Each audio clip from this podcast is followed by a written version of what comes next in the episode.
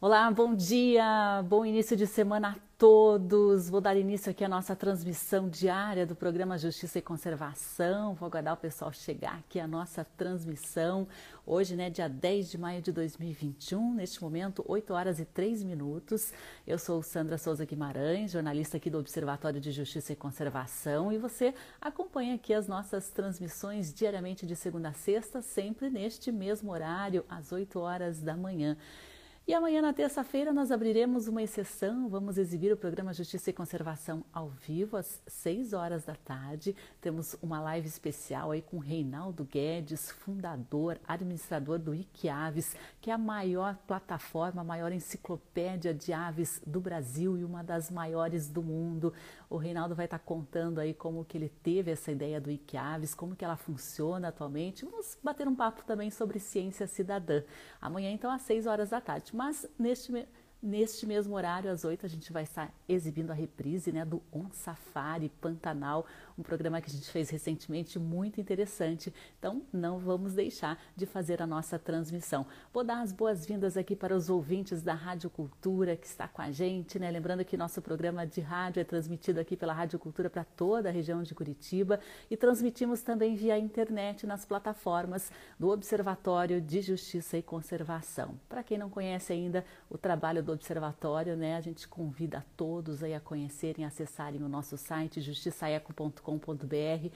Estamos bastante ativos nas redes sociais, né? No Instagram, no Facebook, no Twitter, no YouTube também. Você nos encontra facilmente como arroba Justiçaeco, com muito conteúdo exclusivo, muito conteúdo jornalístico, denúncias ligadas à área ambiental. Você pode acessar aí todo o nosso conteúdo de forma gratuita Inclusive, né, a gente tem o nosso jornal Justiça Eco já na sétima edição. Você pode fazer o acesso aí gratuitamente PDF ou formato online, né? Nós somos aqui uma organização colaborativa, temos a participação dos mais diversos profissionais de instituições públicas e privadas e já estamos na atuação aí há quatro anos, trabalhando fortemente contra a corrupção, pela legalidade, pela transparência, no que diz respeito à proteção do nosso patrimônio natural. Sejam todos bem-vindos aí, a Isabela está com a gente, a Dinha também.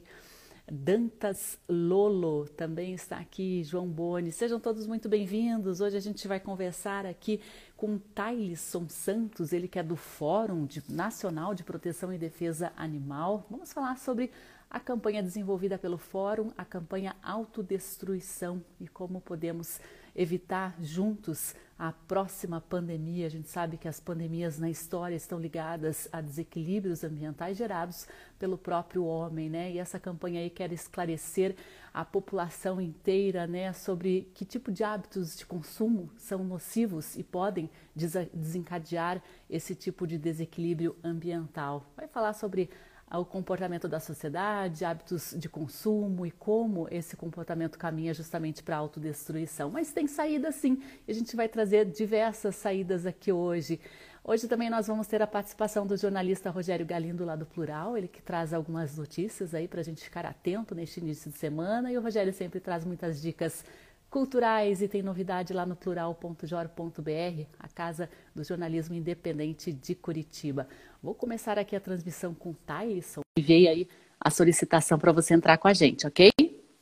O Tyson ele é gestor financeiro, gerente de campanhas do Fórum Animal, que você encontra nas redes aí como arroba fórum.animal. Bom dia, Thay, tudo bem? Bom dia, Sandra, como vai?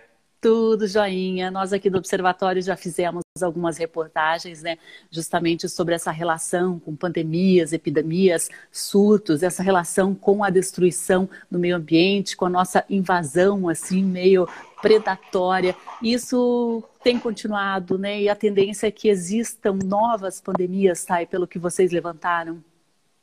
Exatamente, Sandra. É, a gente está caminhando por um cenário autodestrutivo. É, os hábitos de consumo, principalmente é, dos seres humanos, é, eles caminham para que, se nós não colocarmos um ponto final da forma com que nos alimentamos atualmente, as pessoas vão caminhar para um cenário que é, a vida humana talvez não exista, né? As pandemias que já, já existiram e a atual pandemia já demonstra isso e nós precisamos é, juntos entender como podemos fazer essa diferença dentro do planeta, né? Para salvar essas vidas terrestres e a nossa. Exatamente, né? E acho que é tudo uma questão de respeito. Acho que a gente consome de uma forma muito automática, até de certo ponto cultural, né? Repetindo padrões aí dos nossos pais, dos nossos avós, dos nossos bisavós, e nem sempre a gente para um pouquinho para pensar o que a gente está colocando para dentro, né, Thailson? Mas acho que a informação é uma grande arma para a gente repensar o nosso consumo, né? Repensar até aquela energia, aquele que tipo de alimento nós estamos consumindo. Exatamente. Nós uh, nos alimentamos, nós uh, vivemos com base na cultura, né? É, então, podemos sim continuar nos alimentando é, com base em cultura. Só que a gente precisa ter uma cultura consciente, uma cultura que entenda de onde vem o alimento, uma cultura que saiba o porquê está comendo aquilo. Não somente, ah, é porque é cultural. Não, gente, a gente precisa entender exatamente o que nós estamos colocando no nosso prato. Seja ele uma carne animal, seja ele uma, um vegetal, você precisa começar agora a entender é, de onde vem, principalmente. Uhum. E, e, e, por que uma campanha assim com esse nome tão forte, né? Campanha Autodestruição que o Fórum de Defesa e Proteção Animal lançou. Não é um pouco forte assim para a gente convencer as pessoas?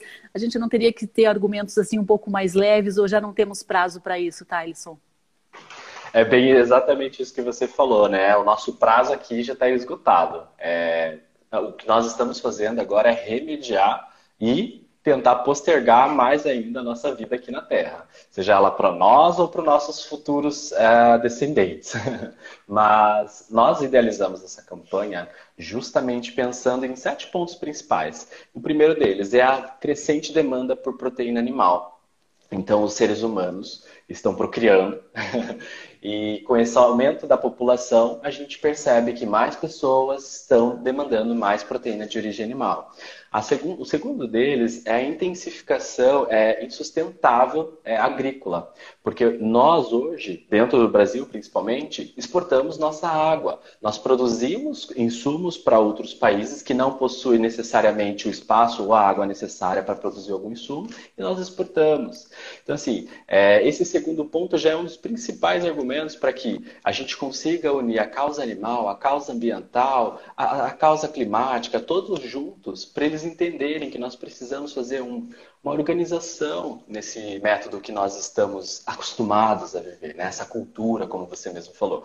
É, o crescimento também da exploração da vida selvagem, animal, é, que é um dos dos pontos que trouxe essa pandemia atual, né? A exploração da vida selvagem, animais que normalmente não estão em contato com animais que são utilizados para consumo. O que, que esses animais estão fazendo dentro desses mercados de venda? Por que, que eles não estão vivendo livremente, né? Por que, que as casas deles é, estão sendo desmatadas? Por que, que nós estamos refugando cada vez mais esses animais para uma vida que não é atual, né? Que não é uma vida normal deles, né?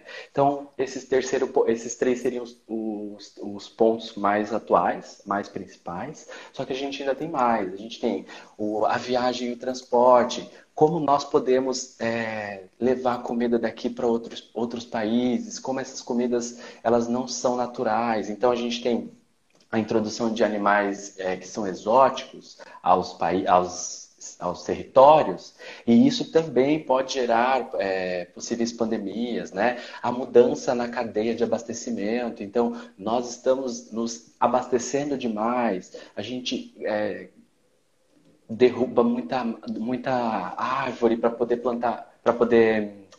É, desculpa, para poder alimentar muitos animais, para poder que esses animais alimentem os humanos. Para que tudo isso se nós não precisamos mais desses desse caminho, né? É, e o último é a mudança climática. A gente está ouvindo bastante as empresas falar, é, falarem de é, ESG, né? Que é Environmental Sustainability Governance. Só que a gente não está ouvindo as pessoas falarem de como os impactos animais estão sendo é, gerados dentro dessa cadeia climática. A gente fala, ah, vamos reduzir uh, os aspectos climáticos. Vamos, legal, vamos reduzir. Só que e os animais no meio de tudo isso? E a mata que está sendo desmatada para criar um gado? Como que fica isso? Então as empresas que falam muito de SD precisa também considerar a vida dos animais nesse processo, né? É, essa questão ambiental está toda interligada ao consumo de carne, né? É impressionante, por exemplo, a gente tem conversado com especialistas, instituições que atuam na Amazônia, né? Praticamente todo o desmatamento da Amazônia está relacionado, ou a maior parte dele, com o, o pasto para gado, né? Essas grandes áreas de monocultura de soja, de milho, não são para alimentação humana, né? A gente percebe que são para ração para o gado, para os bois, para os porcos, né? Então tudo isso, todo essa, esse desequilíbrio em larguíssima escala, né, está relacionado com a alimentação humana.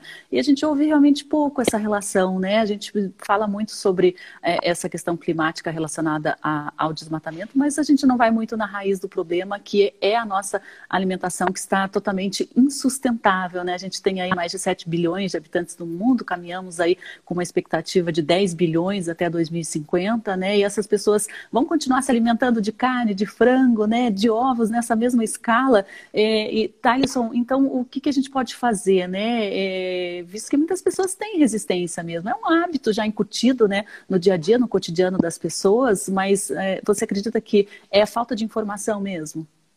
Exatamente, ó. Uns, alguns dos dados que a gente consegue observar dentro da internet, bem simples, não Google, né? É, um ser humano brasileiro consome, em média, 100 quilos de carne por ano, 8 quilos de ovos por ano, 8 litros de leite por de 8 quilos de leite por ano. Então, assim, se você consegue mensurar o quanto você está consumindo, de onde está consumindo, aos poucos você vai percebendo se é necessário ou não fazer o consumo dessa forma, né? É, sem contar os desperdícios que a gente faz, né? A gente Hoje, essa vida fácil de ir no mercado, coloca na geladeira, cozinha, ai, sobrou. O que, que a gente faz? Joga fora, desperdiça. Então, assim, a gente precisa começar a fazer alguns uh, ajustes nessa forma com que a gente é, tem se alimentado. O primeiro deles é o consumo consciente.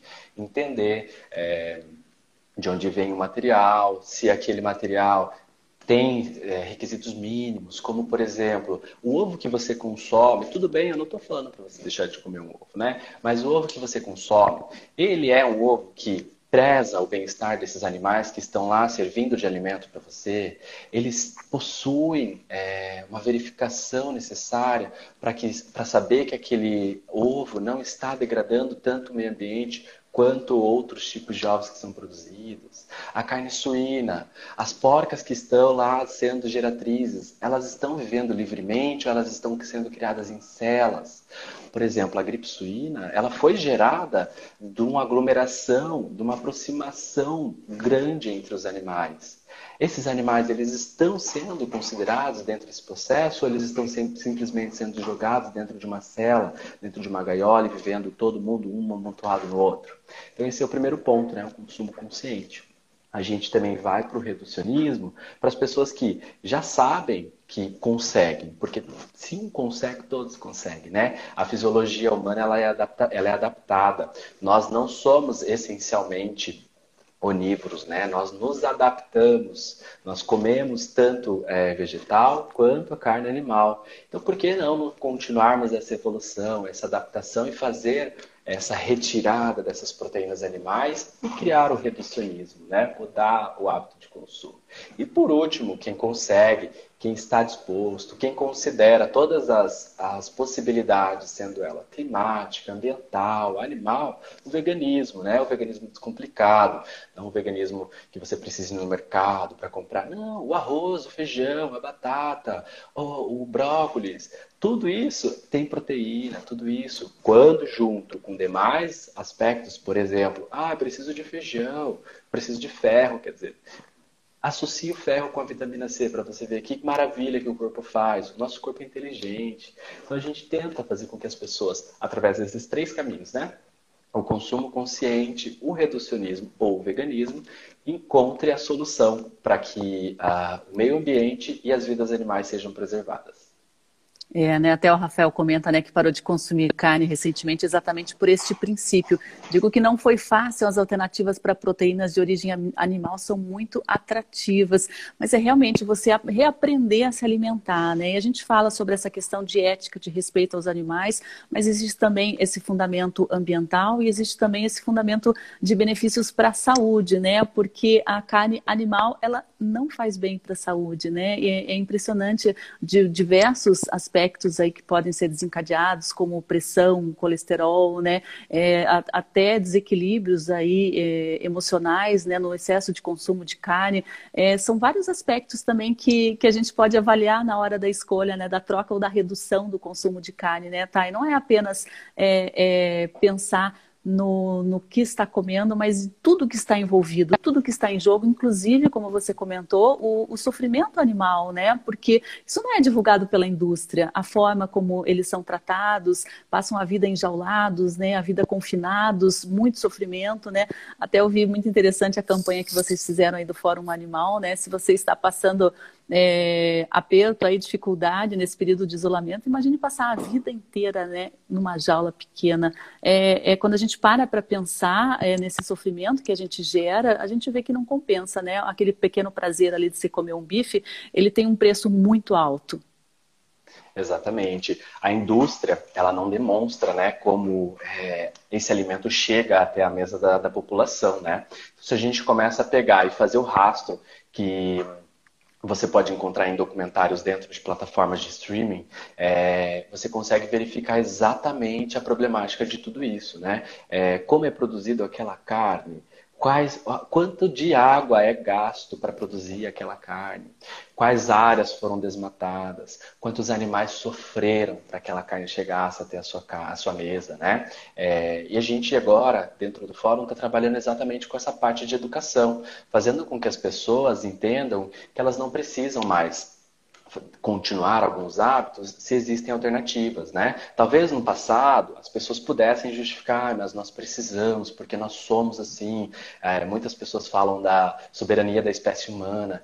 Não, gente, soberania não é você matar um animal, soberania não é você matar o meio ambiente. Soberania é você saber fazer uso do meio ambiente, saber fazer uso da, dos recursos essenciais que, aqueles, que aquelas vidas têm a te trazer, né? A gente soube ser é, soberano no contato com os animais que hoje vivem em companhia, como gatos, cachorros. Nós conseguimos nos aproximar deles, vivemos em harmonia. Por que não viver em harmonia com outras espécies, né? É, inclusive, a Sociedade Vegetariana Brasileira está com uma campanha maravilhosa que é sobre por que você come um e se você ama por que você ama um e come outro, né? É, isso é esplêndido, você entender e fazer a conexão.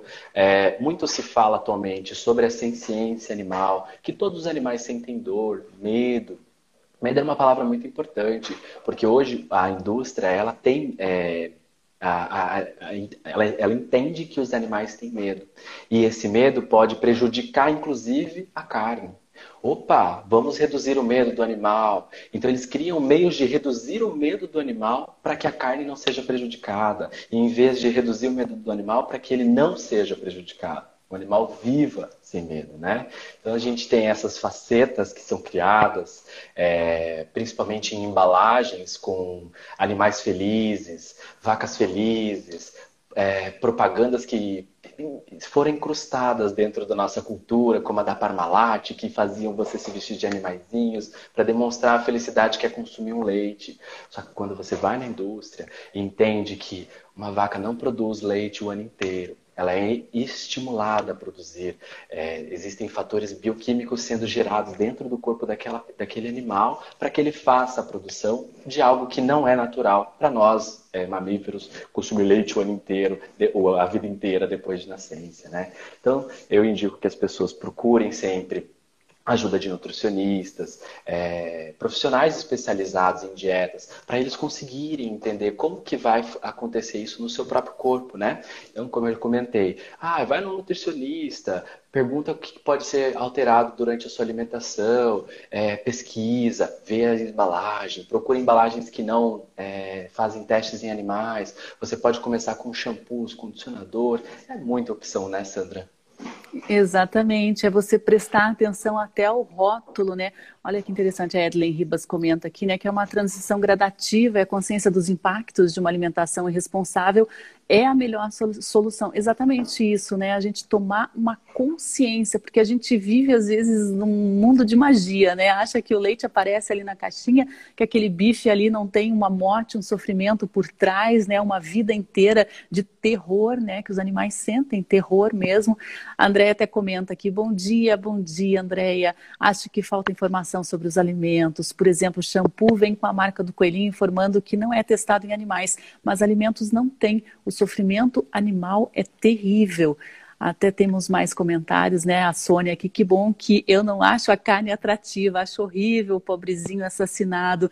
Exatamente, né? Mas a gente tem esse hábito aí. Eu, eu, eu sou vegetariana, tive realmente uma dificuldade porque eu achava, acho ainda a carne muito saborosa, mas, né, a que preço, né? O meu prazer momentâneo ali, que preço que ele vai custar? E justamente a gente acaba tendo essa consciência, né, do, do que está por trás. O pessoal até comenta, né, que tem gente, a Alicia comenta aqui, tem gente que concorda com todos esses motivos para diminuir ou parar de comer carne, mas simplesmente não conseguem parar de comer carne por passo a vida, pois passaram a vida inteira se alimentando assim.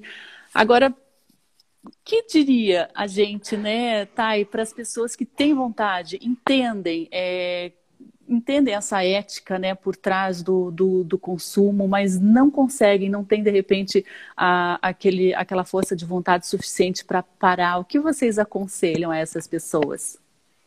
Primeiro passo já foi dado, né? Ela já sabe de tudo isso. Isso é importantíssimo. A conscientização ela é, é o fator principal que nos motiva a fazer os ajustes na vida, seja ele na vida alimentar, seja ele na vida financeira. Se conscientizar de que existe um problema e ele precisa ser alterado é o primeiro passo. Agora, pessoas que já sabem disso e têm dificuldades, elas podem começar por caminhos. Ela pode começar pelo caminho da roupa. Então, ah, eu não preciso comprar uma lã de animal. Já existe um substituto à lã animal. Então, já vai substituindo a roupa. A roupa é tranquilo, você não precisa mudar a sua alimentação, né?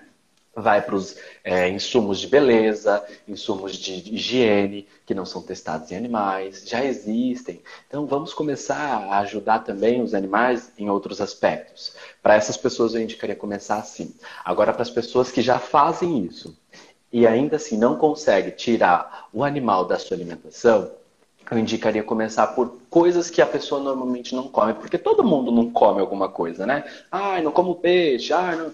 Então começa pela, proteína que você menos come. Vai por essa proteína, vai se adaptando, o seu corpo se adapta. Nós estamos nos adaptando em uma pandemia, então se a pessoa falar, ah, não consigo me adaptar, consegue, porque a gente vai se adaptando agora durante a pandemia, há muita coisa que a gente não estava adaptado, né? Então vai se adaptando aos poucos, não coloque pressão, se quiser não fala para ninguém, faça as suas escolhas por si só. Então, ah, hoje eu decidi não comer carne. Toda segunda-feira é, tem a campanha Segunda Sem Carne, diversas organizações fazem, tem muita opção. Daqui a pouco a gente vai sair daqui passando receita, né, pro pessoal, Sandra. Mas é, tem muita opção, as pessoas podem começar alguns dias da semana e incentivando principalmente os seus companheiros, os seus colegas, né? Porque daí isso faz com que você mude os seus hábitos. Nós começamos aqui em casa com o vegetarianismo, fomos para o veganismo. A nossa família hoje, quando tem festas, essas coisas de família, são também é, levados a consumir opções vegetarianas e veganas, porque eles sabem, ah, é um, dois, três dias e aos poucos eles estão se adaptando. Então, vai aos poucos, não se pressiona, que vai dar tudo certo no final. Eu e a Sandra estamos aqui para dizer que é possível. É bem possível. No começo, às vezes dá vontade, né? dá um pouco de fissura, mas você vai substituindo, experimentando temperos, receitas, né? E, e, o mundo se abre. É um mundo de possibilidades na sua alimentação e você, inclusive, enriquece nutricionalmente o, o, o seu cotidiano e o seu cardápio, né? Porque você acaba incluindo vários itens que antes você não colocava, né? Que era muito mais fácil o arroz, feijão e o bife ali, né? Então a gente acaba ficando muito mais criativo e muito mais saudável. Eu fiz recentemente meus exames, eram maravilhosos, né? A saúde está super em dia. A Eliane até comenta, né? Não gosto nem de ver o açougue no mercado, vem todo esse pensamento. Exatamente, com o tempo você justamente começa a criar essa repulsa, né? Você olha ali uma, uma carne, um frango, um porco, né? E você já, já, já tem aquele sentimento, Entendi. nossa, o que, que era um ser ali que foi é, violado, violentado, né? Foi castigado sem ter feito absolutamente nada pela vida inteira. Eu acho que a gente acaba absorvendo né, essa consciência. A gente precisa conversar sobre isso, né? Porque até alguém comentou aqui, né, que é. Ó, Alicia, né? É um hábito muito enraizado esse consumo, né? A Edlin também comenta, né? Começamos a ser vegetarianos e veganos imperfeitos. A adaptação alimentar gradativa é o caminho. Vegetariana há mais de 15 anos, a Edlin Ribas. Exatamente, né? Não precisa ser, assim, algo, uma mudança muito radical. Pode ser feito, eu acho que até deve ser feita de forma gradativa, né? Tá, acho mais fácil, mais tranquilo. O é, que, que você recomenda? Exatamente isso. É, tudo na vida é uma mudança gradual, né? A gente não pode começar mudanças drásticas porque o nosso corpo também sente. Então, imagina do dia para noite você passa protetor e nunca mais vai passar protetor solar. Sair no sol a primeira vez vai se queimar. Não tem, não tem outra explicação. Você tem que fazer mudanças graduais, né? Então, é, 15 anos de vegetarianismo, que coisa maravilhosa, né? Eu comecei há seis anos atrás e e não parei. Então, assim, você vai percebendo que você consegue sim. É, nós, é, nosso perfil alimentar, ele é muito versátil, né? É, como você comentou, você descobre alimentos que não estavam no seu dia a dia e você fala, meu Deus, como eu vivia a vida inteira sem esse alimento. É, eu sou apaixonado por lentilha e desde pequeno não comia lentilha. Hoje eu quero lentilha todo dia, se eu puder. Então, assim, você vai percebendo que alguns alimentos que você não comia, eles vão te apreciando, vão te afeiçoando de um jeito que é maravilhoso. É, uma das coisas que eu notei de diferença entre a minha transição foi que meu paladar foi se alterando. Aos poucos, eu é, tinha foco em alguns alimentos. Eu usava ketchup em tudo, por exemplo. Meu Deus do céu, como eu vivi a vida inteira comendo ketchup. E daí agora, eu evito até de colocar ketchup nas coisas porque eu quero sentir o sabor do alimento. Porque existe um sabor naquele alimento, né? Então, é, o vegetarianismo, o reducionismo, todas essas vertentes, elas explicam que a gente consegue construir um mundo mais justo, não só para nós, mas para os animais. Que a gente pode, inclusive, é, apoiar os pequenos produtores da região, né? Então, consumir produtos que tenham, sim, uma origem que você saiba, que você escolha de onde está vindo, né? É, você também pode aproveitar comidas maravilhosas. Então, se a gente puder começar um movimento juntos agora, faça uma receita vegetariana, uma receita que não vai nada de origem animal, Pegue uma porção para você e doe uma porção para o seu primo, seu vizinho, sua tia. Doe essa porçãozinha junto com a receita escrita. Ó, oh, você pega isso, faz aquilo. Sabe aquele pão de Deus que nossas tias faziam antigamente? Então vamos fazer essa receitinha passa para frente, você vai perceber como as pessoas elas conseguem pôr em prática. Você conseguiu, eu consigo, é, não, não é difícil. E o último ponto é, disso tudo é o motivo de estarmos conversando, né? A vida dos animais é considerada, né? Então, tanto a minha quanto a sua é uma vida importante, mas a vida dos animais que estão sendo servidos é, de explora... que estão sendo explorados para a alimentação, ela é importantíssima.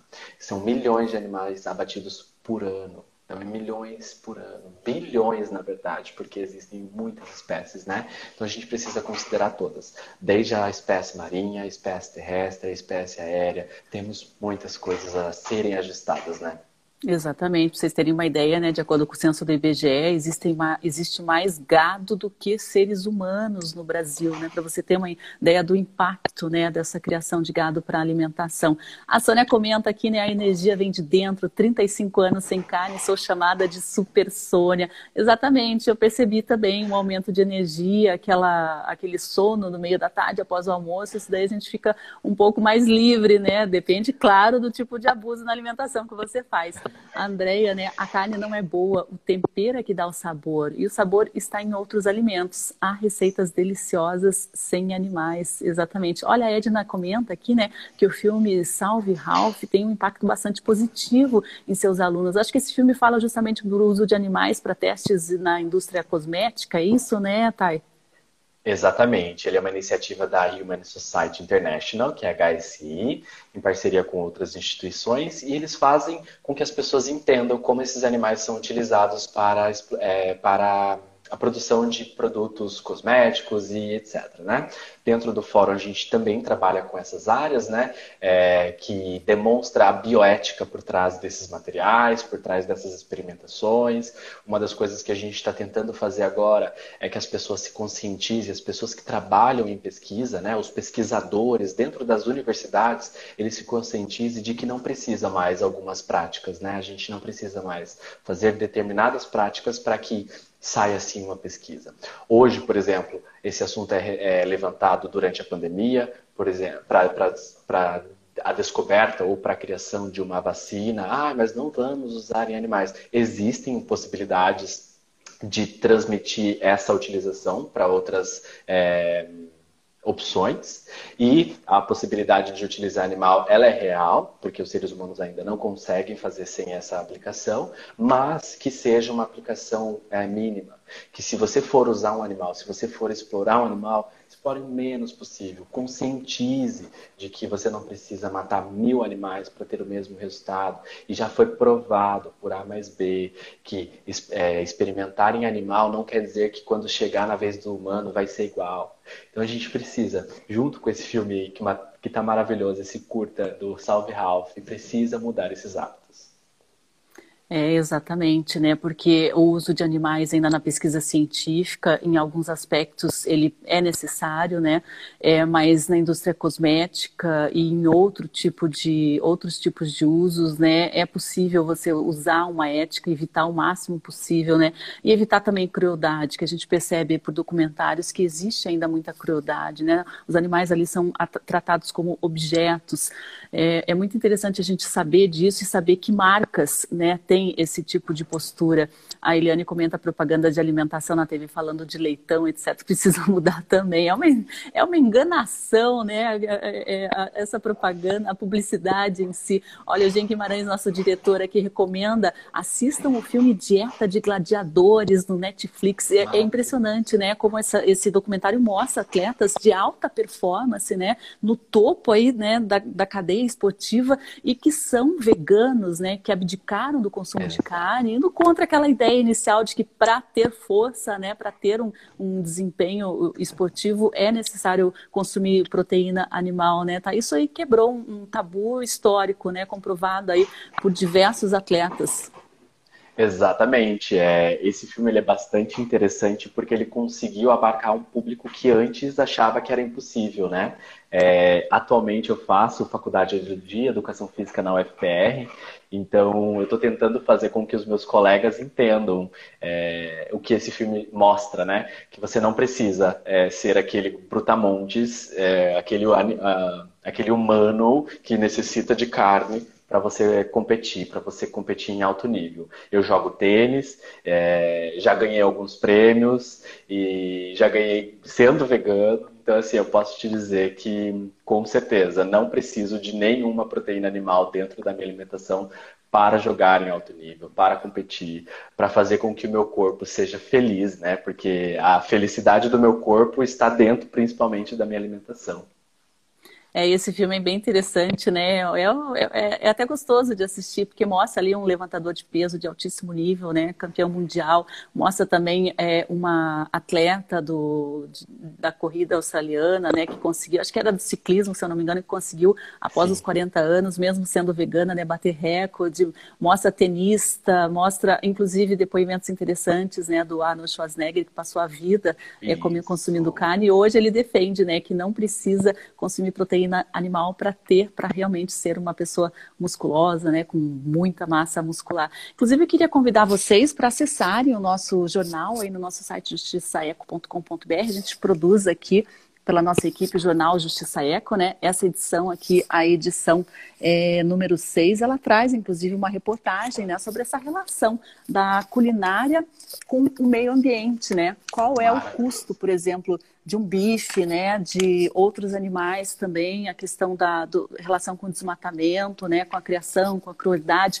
com o consumo de água, né, às vezes a gente não faz ideia que um, para produzir um quilo de carne vermelha são necessários 15 mil litros de água, é um absurdo assim o consumo, o impacto, né? A gente traz também informações a respeito é, é, de leite, né, de frango, de carne de porco, manteiga, né, o impacto aí e, e, a respeito também das vidas interrompidas, né? Por exemplo, o peixe aqui na natureza viveria oito anos, na indústria apenas dois. As galinhas na natureza oito anos e na indústria elas vivem apenas dois.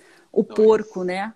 A vida natural do porco duraria 20 anos, mas na indústria no máximo, no máximo cinco anos vacas, né, duram cinco anos apenas, né? Elas são simplesmente assassinadas, mortas, né? É importante a gente saber também. Agora a gente fala sobre peixe, né? É... Muitas pessoas perguntam, mas você é vegetariano, mas você come peixe? Que, qual que é a diferença aí de você comer ou não comer o peixe, né, Thay? O que, que você tem a dizer a, a respeito da vida e dos direitos aí de uma, de uma de um habitat saudável para os peixes, porque a gente vê que até o tanque, a criação em tanques tem um impacto, né? Tem um impacto muito grande, por sinal. Exatamente, né? Todas as vidas animais, sejam elas pequenininhas ou gigantescas, elas precisam ser consideradas. Se existe sistema nervoso, se existe sistema nervoso central, existe sentimento, existe dor, existe vida. Pode ser um peixe, pode ser uma vaca, o que for. É, esses animais sentem, eles são sencientes. Né? É, dentro da indústria é, marítima, a gente considera somente os peixes que chegam às nossas mesas, mas e todos os outros peixes, todas as outras vidas marinhas que são perdidas para que aquele peixe chegue à sua mesa. Né? Então, é, a gente recentemente fez uma publicação falando sobre a perda azul, né, a blue loss, que tem muito se ouvido fora do Brasil. Essa perda azul ressalta como os seres humanos estão utilizando os animais marinhos e estão fazendo com que mais animais marinhos, marinhos morram para produzir um peixe que chega na sua mesa, né? Então, ah, mas e por que não peixe? É mais uma vez cultura, né? Ah, mas o peixe não sente dor. Sente. Não é porque ele não está ali caminhando do seu lado, na sua cama, do, do, na sua casa, porque ele não sente dor. Porque nós achamos que os animais que sentem dores são os que estão aqui, aqui em casa, né? Meu cachorrinho sente dor, minha gatinha sente dor. Não, todos os animais sentem dor. Pode ser peixe, pode ser crustáceos, eles sentem dor. Então a gente vê algumas práticas culturais que poderiam já ser banidas, como a utilização e para alimentação de caranguejos, essas coisas que colocam os animais é, vivos dentro de uma panela com água quente para produzir um alimento que você vai lá sofrer ainda para tirar a casca para comer. Imagina, para que fazer com que esse animal sofra aquilo, né? Imagina você dentro de uma panela quente para depois alguém tirar a sua pele. Isso não é bom, isso não é saudável. É, se você está comendo vidas, né? Então a gente precisa entender isso está se alimentando de dor e de terror, né? Porque ali, ali o fim da vida já é um, um, cenário de, de, filme de terror, né? Mas até ele chegar à tua panela, ele passou também por muito sofrimento nesse transporte, na captura, né? Olha só que interessante, a Ana Cake, designer, né? Tá, diz que está aprendendo e ensinando os filhos a diminuir o consumo de carne. Alicia, né? Conversa muito boa sobre alimentação e vegetarianismo. Gostei muito desse canal. Alicia, seja sempre bem-vinda. Inclusive, reforçando ainda, né, que a gente está falando também sobre a relação, né, do impacto aí, essa campanha autodestruição traz justamente o que a gente já apresentou aqui no nosso jornal, essa relação em pandemias, epidemias e surtos, com né, novos casos aí, né, com, com, esse histórico de invasão e de desrespeito ao meio ambiente. Né? A gente tem uma reportagem aqui na edição número 4, se vocês quiserem ler, que a gente conta o histórico das pandemias, né? Diversas pandemias foram geradas justamente por esse desrespeito humano ao meio ambiente. Tivemos vários casos, é, é a, a, SARS, gripe aviária, gripe suína, né? Tivemos até a epidemia da AIDS, que foi relacionada à, à invasão humana, né, ao território, ao habitat de animais silvestres. E e, diver, e a, a, que estamos vivendo aqui hoje, né, do coronavírus, também tem essa relação com a invasão né, do território, o aprisionamento de animais, né, que causa muito sofrimento, desencadeia vírus que estão adormecidos, né, que provavelmente o animal não é, manifestaria em uma vida saudável. A Alice até comenta, né, acho que a coisa mais importante que se deve guiar uma pessoa a parar de comer carne é que as pessoas tendem a ser menos violentas. Isso é fato, é real. Eu já ouvi alguns testemunhos a respeito disso, que as pessoas ficam um pouco mais calmas, mas não sei realmente se existem estudos científicos que comprovem pela sua experiência e convívio com o pessoal do Fórum Animal, da Sociedade Vegetariana, o que, que você acha dessa, dessa tese, dessa teoria, Thay? Olha, eu nunca vi nenhum vegano, vegetariano matar animais. Então, só por aí a gente já pode dizer que eles já são mais calmos. Mas eu não conheço nenhum estudo científico que comprove isso, né? Ainda não cheguei a ter essa oportunidade de verificar. Seria até uma boa a gente conseguir colocar algum aluno para poder pesquisar e a gente explorar essa, essa, essa vertente, né? é, de que animais que, oh, humanos que não consomem animais são de fato menos estressados e a gente poder demonstrar isso seria maravilhoso. O que eu tenho de prática é depois que eu me tornei vegetariano e vegano, é, problemas gástricos já não existem, então automaticamente eu já não fico mais estressado com problemas de saúde. Ah, entre outros problemas de saúde que eu tenho, por exemplo, aos 22 anos eu descobri um hipotireoidismo. Gente, hipotireoidismo aos 22 anos não é comum, né? Imagina o que é, de consumo errado eu fiz para desenvolver isso, né? E aos poucos eu fui mudando minha alimentação, eu fui mudando a forma com que eu me relaciono com os animais, com a natureza. E isso me fez, ah, de certa forma, mudar quem eu sou hoje, né? Então eu era assim uma pessoa mais estressada, com certeza. É, quando eu comecei a trabalhar com o pessoal do fórum, eu já não era, porque eu já não era mais é, onívoro à, à época, né? E eu com certeza mudei. Eu não sou tão estressado quanto antes. É verdade. Ó, a Beth Moura até comenta parabéns pela abordagem. Obrigada, Beth. Seja sempre bem-vinda. Ó, a Alice até falou que existe estudo sim. O Rudolf Steiner ele fala sobre isso, antroposofia fala sobre isso. Olha, boa Uau. dica aí, a gente já tendo um nome, né? Fica mais fácil a gente descobrir quem está pesquisando, quem está desenvolvendo estudos a respeito dessa relação da violência, né, com o consumo de carne. É porque faz algum sentido, né? Se a pessoa não suporta a crueldade animal, né, por que, que ela suportaria a, a outro tipo de violência, né? Tem alguma lógica nisso mesmo, né? É, a Alicia comenta aqui ainda, né? É, afeta o corpo astral da pessoa, ela fica menos influenciada pelo medo do animal que não consumiu. É exatamente, né? Até a Xuxa Meneghel comentou, né? Você está consumindo também a energia, energia de morte, você quer para dentro do seu corpo, né? É muito interessante a gente pensar na energia. Eu, inclusive, parei de comer peixe depois que eu vi um tanque pré-abate, né? Nesses pesque pague. Até então eu tinha essa imagem de que o peixe é uma coisa meio apática ali, mas quando eu vi aquele tanque pré-abate, pré percebi, né? A água turva, os peixes apáticos realmente, né? Com aquele, aquele sentimento de terror, uma energia muito ruim vindo daquilo. Eu pensei, gente, peixe sente, e sente muito. Então, a, a, cortei aí o peixe da alimentação depois de presenciar, de sentir ali o sofrimento deles a pré-morte, né? Ó, a Carla Olivier, Oli, Olive, né? Excelente live. Ontem no Cidades e Soluções foi falado de meio ambiente e pandemia. É, e queria que você falasse um pouquinho mais sobre essa campanha autodestruição, né, do Fórum Animal. Estamos caminhando, então, para um cenário de destruição desse jeito que a gente está consumindo animais, então, Thay. Estamos, estamos. A gente precisa é, dar ouvidos à, à, ciência, né? A ciência já mostrou que é necessário fazer essa alteração. Então, a gente precisa colocar esse assunto em pauta na nossa mesa de, de, de, de almoço, de jantar de sábado com a família. As pessoas precisam estar alertas a essa mudança que é necessária. A gente pode começar com os nossos filhos lá na base? Podemos. Mas nós estamos aqui, nós somos conscientes, temos a internet ao nosso favor e temos que pesquisar. Nós temos que estar atentos. É, novas gripes, é, agora durante a pandemia, gripes que são de origem é, aviária já estão surgindo, é, principalmente na Rússia. Então, se a gente não ficar atento, a gente pode sim acabando, se, quer, se é que essa pandemia vai acabar né, nos próximos meses, mas acabando essa pandemia já pode começar uma próxima. Então a gente precisa sim é, mudar. Essa nossa campanha da autodestruição, ela traz exatamente é, esse enfoque. Nós conseguimos fazer a tradução de um livro que fala sobre a relação é, das zoonoses, as pandemias. Então as pessoas podem fazer o download gratuito lá no nosso site.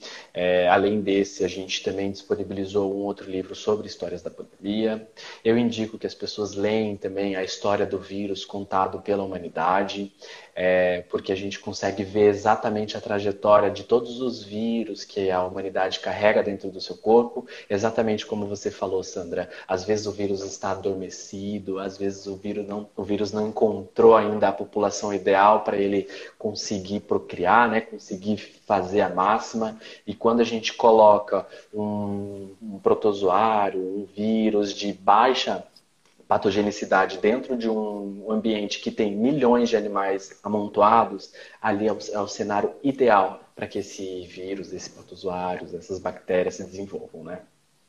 É, animais amontoados, fezes, excrementos, sangue, né? Vários fatores ambientais, muita sujeira e muito sofrimento junto acaba afetando diretamente é, a imunidade desses animais. Ó, a Ana Cake comenta, me passa a sua dieta, tem, eu tenho hipotiroidismo, mas é importante a gente frisar também o papel dos profissionais especializados, Exatamente. né? Nutricionistas, de repente aí veterinário para você se informar, endócrino, né? É, faz essa recomendação, que é importante a pessoa também não se arriscar aí por conta própria própria, é claro, né?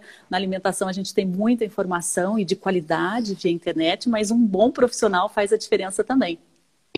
Exatamente, é. Nada do que eu faço é, de alteração que seja coligado à saúde, eu faço por conta própria, né? É, então eu sempre indico estar é, com o nutricionista em dia, é, com os, os exames é, de saúde em dia. Então, regularmente vá ao médico, faça exames clínicos, exames físicos, que é importantíssimo. É, o hipotiroidismo é, eu, eu, herdei da mamãe, ontem foi dia das mães, né? Parabéns a todas as mães.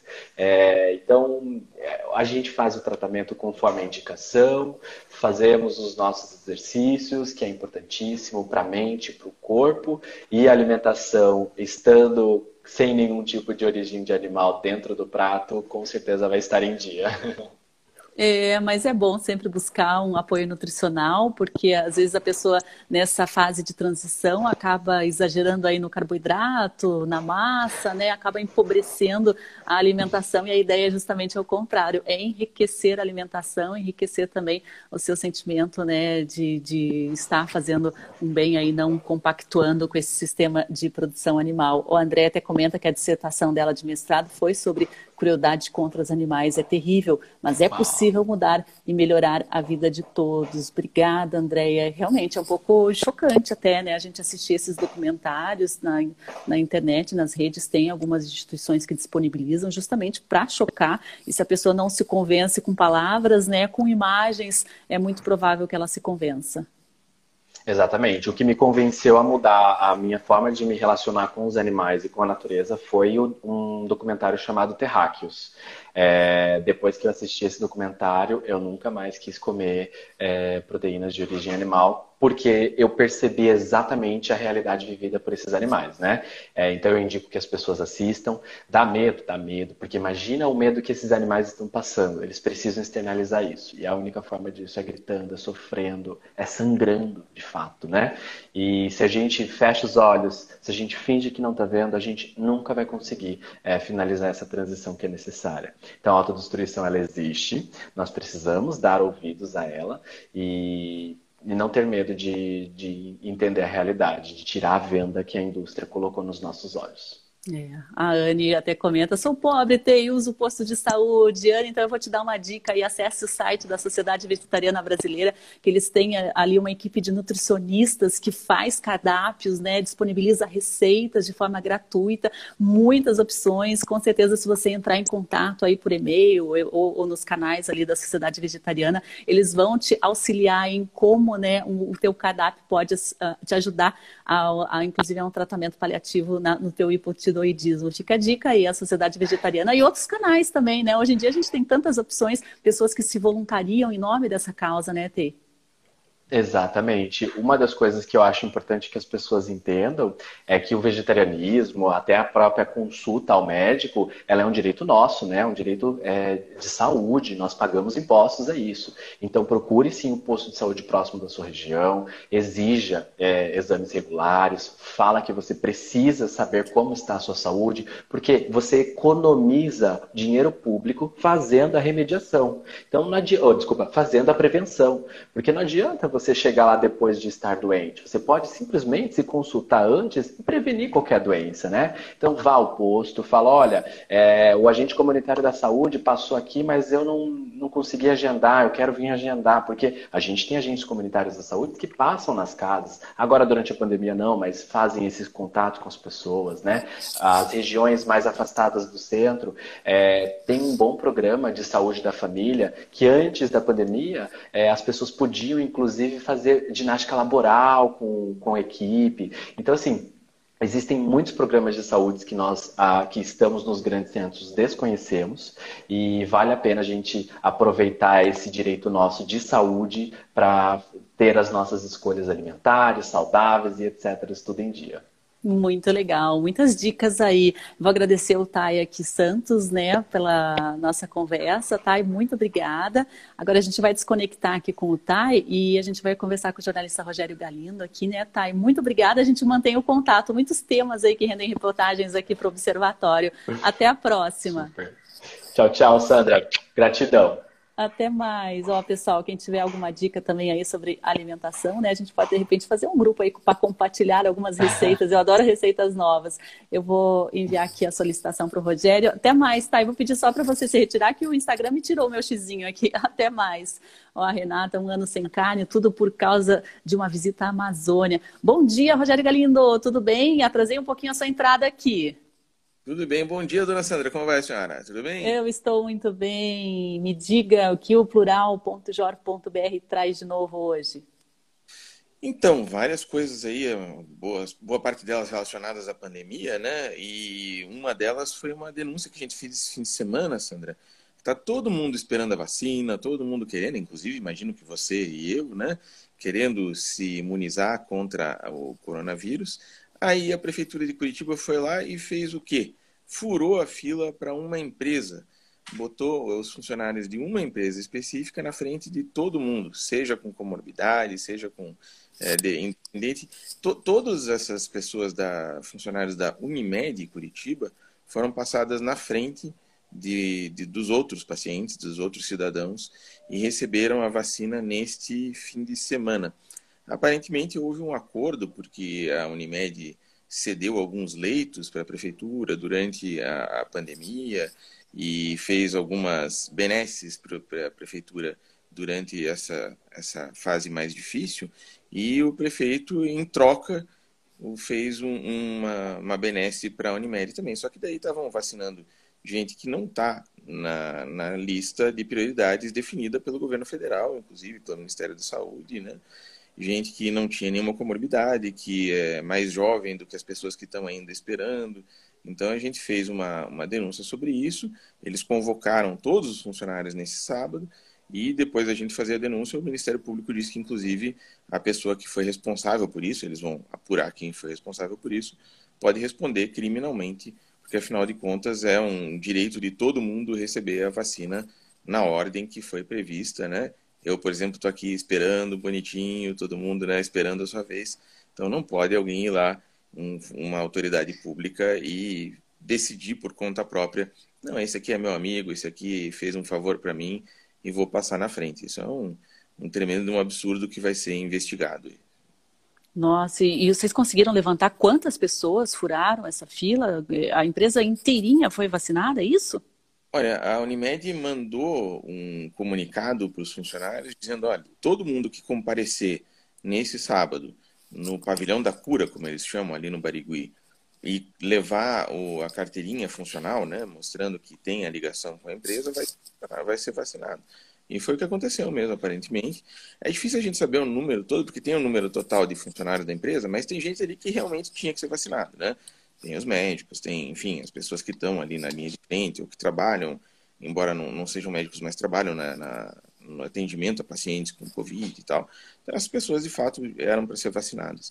Agora, o, o, a pessoa do administrativo, a pessoa do jurídico, a pessoa do, sei lá, de qualquer outro departamento que não está no atendimento direto, não poderia ter recebido a dose antes, por exemplo, das pessoas que têm comorbidades e que vão começar a ser vacinadas, inclusive nessa semana depois da Unimed. Nossa, que situação, né? Um fura-fila gigantesco, tantas pessoas, né, com comorbidades, com prioridade, vão acabar perdendo a data, ficando para frente aí. Agora, Rogério Galindo, o que mais que o Plural traz aí que você gostaria de destacar hoje para gente? Então, a gente está fazendo também pela primeira vez uma parceria com o IRG, que é um instituto de pesquisa bem importante aqui de Curitiba, e eles fizeram uma pesquisa exclusiva para a gente sobre como o curitibano está se comportando durante a pandemia, Sandra. E um, uma, dois dados que a gente está destacando aí, um é o seguinte, só 40% das pessoas disseram que estão se evitando aglomeração durante a pandemia, ou seja, 60% disseram que continuam tendo o mesmo comportamento de antes em relação a isso, que é um problema gravíssimo. Né? Se mais de metade das pessoas não evita aglomeração, o vírus tem uma facilidade muito maior de circular. A gente pediu quais são as, as medidas que as pessoas estão tomando para evitar o vírus. Né? A mais comum é o uso de máscara, segundo álcool gel, que são a maioria das pessoas usa, mas depois disso, realmente, as outras medidas que são indicadas pela ciência, pela OMS, pelo Ministério da Saúde, são muito pouco, isso causa preocupação. Né? E o outro dado preocupante é que 10% das pessoas disseram ou que não vão se vacinar, já decidiram que não vão se vacinar, ou então estão em dúvida, achando que talvez não devam se vacinar por causa de todos esses boatos que surgiram, né, de toda essa, essa esses boatos terríveis que foram espalhados por WhatsApp, inclusive com auxílio do próprio governo federal, do próprio presidente. Né? Então, um dado que preocupa aí 10% da população dizendo que não quer a vacina, que tem medo da vacina e que, portanto, não deve se vacinar nos próximos tempos, quando a vacina estiver disponível. Tem medo da vacina, não tem medo do vírus, né? Que dados preocupantes. Agora, Rogério, a respeito da sua editoria de cultura, que a gente gosta e gosta muito aí nesse início de semana, o que, que você traz para gente? Olha só, falar de uma coisa que normalmente a gente não fala, né? A gente sempre fala de filme, sempre fala de, de outros tipos de cultura, que, que música, né? O pessoal está mais acostumado. Mas hoje a gente está dando uma dica de poesia, olha só. A gente não não está muito acostumado a ver a imprensa dar espaço para poemas, né? Mas a gente hoje está destacando dois livros de uma poeta curitibana maravilhosa, que é a Jussara Salazar. Ela já está há algum tempo aí na, na, na praça, sendo publicada por algumas das principais editoras de poemas do país e hoje a gente está mostrando dois livros dela, que é o FIA e o Dia em que Fui a Santa Joana dos Matadouros, publicados por editoras diferentes. E a gente fez uma longa resenha aqui para mostrar que Curitiba tem sim, entre outras coisas, tem poesia de grande qualidade e a Jussara está se destacando no país. E para quem gosta, para quem quer conhecer a nova poesia brasileira, para quem quer conhecer os bons autores que a gente tem, ela é uma grande dica que a gente tem para oferecer Muito legal. Acho que cortou o finalzinho ali. Ó, eu coloquei ali o site plural.jor.br para as pessoas que quiserem mais detalhes sobre essas notícias, né? Essas dicas culturais também que o Plural traz, né? Rogério Galindo participa aqui toda segunda-feira, né? Muito obrigada, Rogério. Reforçando aí que amanhã a gente vai estar com uma live especial às 6 horas da tarde com o Reinaldo Guedes, fundador administrador do Iquiaves, né? E pela manhã a gente vai estar exibindo uma reprise aqui às 8 horas da manhã com o On Safari, né? Lá do Pantanal, que trabalha muito com conservação ambiental, né? Com observação saudável dos animais em seu habitat. Rogério, foi ótimo conversar contigo. Muito obrigada pelas dicas. Vou acessar depois com calma e observar, né? E tentar entender esses números aí que vocês estão trazendo também da pandemia. Muito obrigada. A gente que agradece. Qualquer coisa, estou aqui, Sandra. Tudo bem, um beijo para as crianças aí. Até mais, Rogério. É, Pessoal, a gente vai encerrando aqui a nossa transmissão e voltamos amanhã, então, com uma reprise às oito e com o programa ao vivo a partir das 6 horas da tarde. Eu espero vocês acessem lá o nosso site, né? Façam parte também aqui do Observatório de Justiça e Conservação. A gente conta com o seu apoio para manter a nossa produção de conteúdo, as nossas atividades de fiscalização e proteção ambiental. Inclusive, a gente tem um financiamento coletivo permanente aí no benfeitoria.com/ojc, que você pode fazer uma contribuição pequena, inclusive, tem algumas contrapartidas, entre elas receber o nosso jornal, né, Justiça e Conservação aí na sua casa, o nosso jornal aqui com muito conteúdo. A gente falou sobre pandemias, epidemias e surtos, os impactos né, humanos no meio ambiente, como isso tem causado diversas doenças para a gente em larga escala, em, em escalas mundiais, inclusive. Então, tem muito conteúdo importante aí para a gente se informar, se conscientizar e mudar aí, de repente, pequenos hábitos que causam grandes transformações. Muito obrigada pela participação de todos, né? E a gente volta amanhã. Até lá.